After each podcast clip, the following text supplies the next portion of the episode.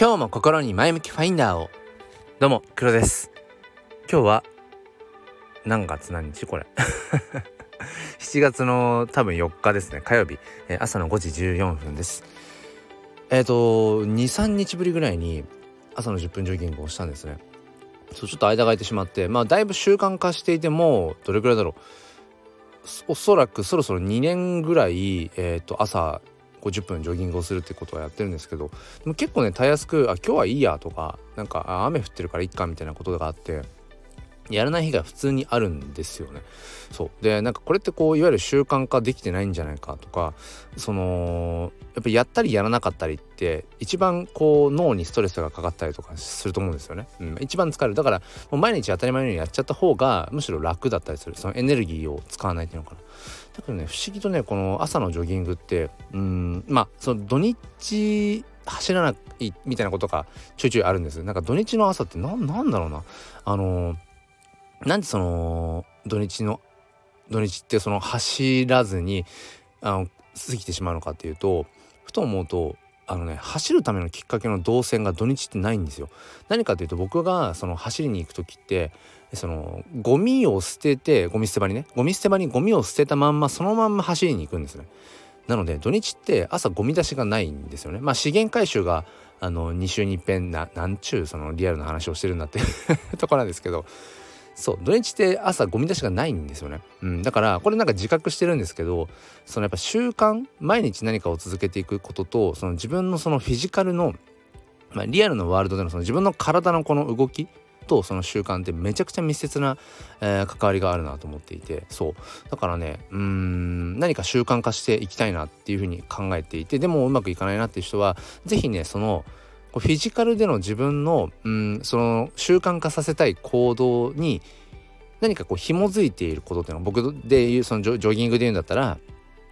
ゴミ出しをした流れのまんまそのジョギングに行くっていう動線ができていると。だからゴミ出しがない日はジョギングに行きづらくなるっていうなんかそこのねつながりっていうのかな。それをうん考えてみるといいかなって思いますね。うん。まあ今日は別にその話をしたかったわけではないんですけれども えっと、まあ、何ですかねあのー、ちょっと話したいと思うんですよねリスクとリターンっていうところ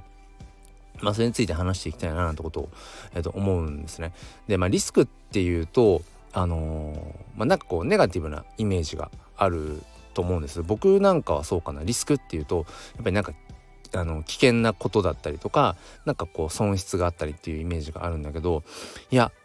そうじゃないんじゃないかなってことを今更ながら思うんですね。例えばその、まあ、リスクとリターンっていうと、まあ、投資投資のことがまあイメージできるかなと思うんですけど、まあ、まさにその投資なんてまあ、リスクとリターンのうんもうなんだろうオンパレード みたいな気がするんですよね。当然その投資をしていくためには、うん、最初にある程度お金をねやっぱり用意する必要がまあ別にある程度って言っても、まあ、毎月1,000円からでも別に投資信託とかできるからあその大した金額ではないかもしれない。うん、ただ一方でやっぱりうんその最初に取るリスクを大きくすればするだけ、まあ、それだけリターン、まあ、レバレレバレッジっていうのかなそのやっぱりね、えー、戻ってくるお金っていうのかなそれはやっぱ大きくなりますよね。うん、僕もだから20代の時にあの FX FX をねなんかちょっと友達がやっててなんか面白そうだったからそうやってみたんですよね。うん、でも全然知識もなく、うん、やっていたし本当それこそなんだろうもう超短期トレーダーですよね。もうずっとこう画面見ながらあ今売りだとか今買いだみたいなほんとそんな感じでやってたのでなんだろうもういい時はポンって数万うんなんかこう含み益みたいになるけどもう本当に一瞬でズドーンってこうもうマイナス含み損みたいな。んで10万20万ぐらい溶かしてああもうこれ自分に向いてないやと思って、うん、やめましたけどだから、まあ、当時は全然今よりもねもっと知識がなかったからその FX っていうものがまあそうですね本当に短期トレードで考えちゃうとそのショートで考えていくと、まあ、めちゃくちゃこうギャンブルに近いみたいなところはあるけれどもまあ投資の鉄則ってやっぱりその長期うん、ロングスパンで見ていけるかっていうとこだと思うんですよね。でもそれもけあのー、まあなんだろう目の前だけ見たら、うん、すぐにそのと長期で見る投資ってねその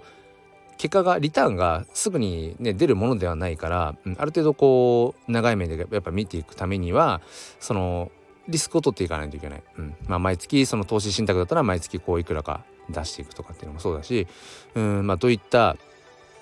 そのリスクとリターンのあのなんていうかその割合のところに貼っていくのかっていうものも、まあ、あると思うんですよね。で僕はそのまあ、その資産運用投資みたいなところプラスのとこで、えーとまあ、NFT うん、NFT っていうものをまあ1年半以上やっていてこの NFT っていうのがこの投機投資っていうものリスクリターンっていうのと、まあ、ものすごくこう、うんまあ、親和性が高いというか、まあ、そういう側面もあるんですよね。まあなんか NFT というもの自体が複合的すぎちゃっていわゆるそのクラウドファンディング的ななんか支援みたいなね、うん、立て付けもあるし一方で本当にその応援うん、寄付に近いような、えー、そういう側面もあるしあとは本当にただただその消費活動として自分の欲しいものを買う。で買って満足っていう別にそれは何だろうな投機的な投資的な、うん、側面じゃなくてただ欲しいものを買う消費活動みたいなものもあるしね。そのデジタルアートとしてっていう。だから本当にこの僕が NFT というものに、うん、ものすごく夢中になっているのはおそらくそのいろんなまあ何て言うんだろうなこの資本主義社会におけるというのか、まあ、経済の仕組みとかそのお金とは何なんだろうとかお金にこうまつわる人の心理的なね、うん、動きとかまあ、マーケティングなんかもそうですよね。まあ割と心理学なんかに基づくと思うんですけどそういうなんかいろいろお金にまつわる部分のうーん、まあ、要素っていうものがその NFT にはすごく、まあ、ふんだんにこう、まあ、絡み合ってるというかそれが多分ねその僕が NFT というものに、まあ、長らくこう夢中になる、まあ、理由なんだろうなってこと思うんですね。で最近僕が、まあ、よりその NFT から派生してそのオーディナルスというものに、まあ、夢中になっていて、えー、まあ、ビットコインですね仮想通貨暗号資産のビットコインのその、まあ、下支えしているそのブロックチェーンにそのアートをまあ未来英語を刻めるみたいなそんなイメージなんですけどそのオーディナルスというものにまあここ数ヶ月は、うん、まあすごくこう夢中になっていてこのオーディナルスっていうのはよりそのリスクリターンみたいな話が、まあ、絡んでくるところがあるなと思っていて。でその、まあ、自分で、まあ、アートなんかを僕は、うんまあ、描いたりとかしていてそれでそのアートを、まあ、そのオーディナルスビットコインのブロックチェーンにアートを刻み込むためにはその手数料がかかるんですよね、まあ、ガス代って言われたりするんですが。でその手数料がそんなに安くない、うん、例えばそうだな、うん、じゃあ写真を撮りました、えー、いい写真が撮れたのでそれをビットコインブロックチェーンに、えー、もう未来を刻みたい、うん、デジタルデータを刻みたい。っていうふうに思った時にうん、まあ、その容量、まあ、JPEG なら JPEG とかのデータファイファイルの容量にもよるんだけれども、まあ、大体写真なんかでいつも自分が、え、刻もうとするとうん50キロバイトから100キロバイトぐらいなんですね。そうするとまあ大体1回刻むのにそうだなそのタイミングにもよるんですけどガス代って変動するのでタイミングにもよるんだけどまあえっと全然普通に2 3 0 0 0円ぐらいとかかかるんですよね普通に。まあ安くてうんいい時で2,000円ぐらいかな。かかると本当に4 5 0 0 0円とかで全然いくんです。でこれってめちゃくちゃまあリスクっちゃリスクですよね。うん、自分のそのアート作品を刻みたいでも刻むために、えー、3,000円から5,000円ぐらいかかりますでそれがあの、まあ、売れる保証があるかどうかなんてねないわけじゃないですか。うん、で別に僕は個人クリエイターとして活動していて別にそんなに もともと名の知れてる、ね、フォトグラファーとかアーティストってわけではないので。売れるかどうかもまあわからないっていう中でやっていこうとすると、まあ、結構リスクなんですよね。うん、だってあのお金だけ払って、うん、でも売れないっていう可能性もあるので。だけどここを何て言うのかなそのちゃんと、うん、ある種こう自己投資として考えられるかどうかっていうこのちゃんとリスクを取っていけるかどうか、うん、だから当然やっぱりリスクがあるのでこのオーディナルスに関しては。そのビットコインブロックチェーンにアートを刻もうとすると最初にお金がかかるっていうリスクがある。だから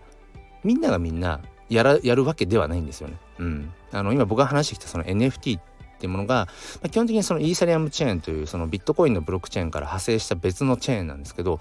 そのイーサリアムチェーン上でそのアートを同じように、えー、こう作っていこうとすると、まあ、基本的に作る分にはお金はかかんないんですよ、うん、基本まあちょっとざっくり言えばね。だからほとんどリスクはないんですよね。イーサリアムチェーン上でその NFT としてアートを展開していくのは。うん、一方でこのビットコインチェーン上での展開していくそのオーディナルスというものは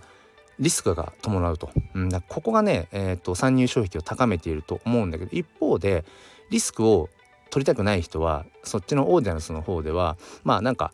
活動しないわけですよね、うん、だから逆にそのやっぱりリスクを取れる人がうーん何て言うのかなやっぱりそっちで挑戦していけるしリスクを取れる人がやっぱりちゃんとリターンが、うん、返ってくるっていうなんかそういう立て付けになってるのが、まあ、僕はなんかそのすごく面白いなってことをね思いますね。で今いろいろ自分でやろうとしている次のこういろいろアートコレクションとか、うん、活動なんかっていうのもやっぱりリスクがすごく伴ってきます。うん、本当にまあたかが知れてるかもしれないけどねあのお金持ちからしたら あの全然普通に数万円とか、うん、リスクを取ってやっていかないとこうその先に行けないみたいな。うん、だけどなんか僕にとってはすごくそのずっとねそのお金に対しての知識とかが全くない状態で、えー、と生きてきた、うん、自分からすると、まあ、ものすごくこう生きた教材なんですよね。うん、自分がこう好きなアートというもの、えー、自分で作り出す表現っていうものもできるし、うん、でさらにそういう、えー、お金とは何なんだろうリターンリスクって何だろうっていうようなことを、まあ、考えたり、まあ、あとはやっぱりそのねマーケティングですよね自分の作品をどういうふうに届けていくのかとか、うん、なんかねそういうことをうんまあ本当に考えていける、うん、なかなかやっぱり普段のね本業の仕事をしてる中では得られない体験ってものがあるので。めちゃくちゃその NFT っていうものそしてそのオーディナンスっていうものが、え僕にとっては生きた教材になっているななんていうそんなお話をさせていただきましたあのねなかなか売れるかどうかわからない中でリスクを取ってって話をしたんですけどもでもねありがたいことに今そのオーディナンスの方で展開しているえっ、ー、とそのフェニックスを表現するそのォトアートですね。うん、フォトアート今、えっ、と10作品出していてありがたいことに8作品、うん、あのー買っていただけていて、うんまあ、当然その刻む最初にね、えー、作る時に、えー、数千円かかっているまあトータルで言うと数万円かな、うん、はかかっているけれどもまあでもえっ、ー、とまあプラスに今現状になっているので、まあ、ある種こうリスクを取ってお金をかけ、うん、お金を払ってその作品を、えー、作ることによってまあリターンまあ大したリターンではないけれどもそうそれが生まれているのでそのやっぱりリスクを取ることっていうのは決してそのなんかそれを博打にしないようにしていくっていうのかな。うん、なんかちゃんとリターンっていうものを、まあ、前向きにこうキャッチしていくためにいかにリスクを取れるかっていうなんかこのリスクっていうものうんについてね、えー、しばらく僕の中でそれがテーマになりそうだなと思っています。最後までお付き合いくださりありがとうございました、えー、リンク貼っときますのでもしよかったらはいえっ、ー、とコレクションなんかもね見ていただけたらと思います、えー、そしてあと毎朝ツイッターの方で、えー、6時から30分ほど今話してきたような NFT とかオーディナンスの、えー、毎日スペースやっていますので、えー、もしよかったらリアルタイムでそちらの方も遊びに来てください、えー、それでは皆さん良い一日をお過ごしください。そして心に前向きファインダーを。ではまた。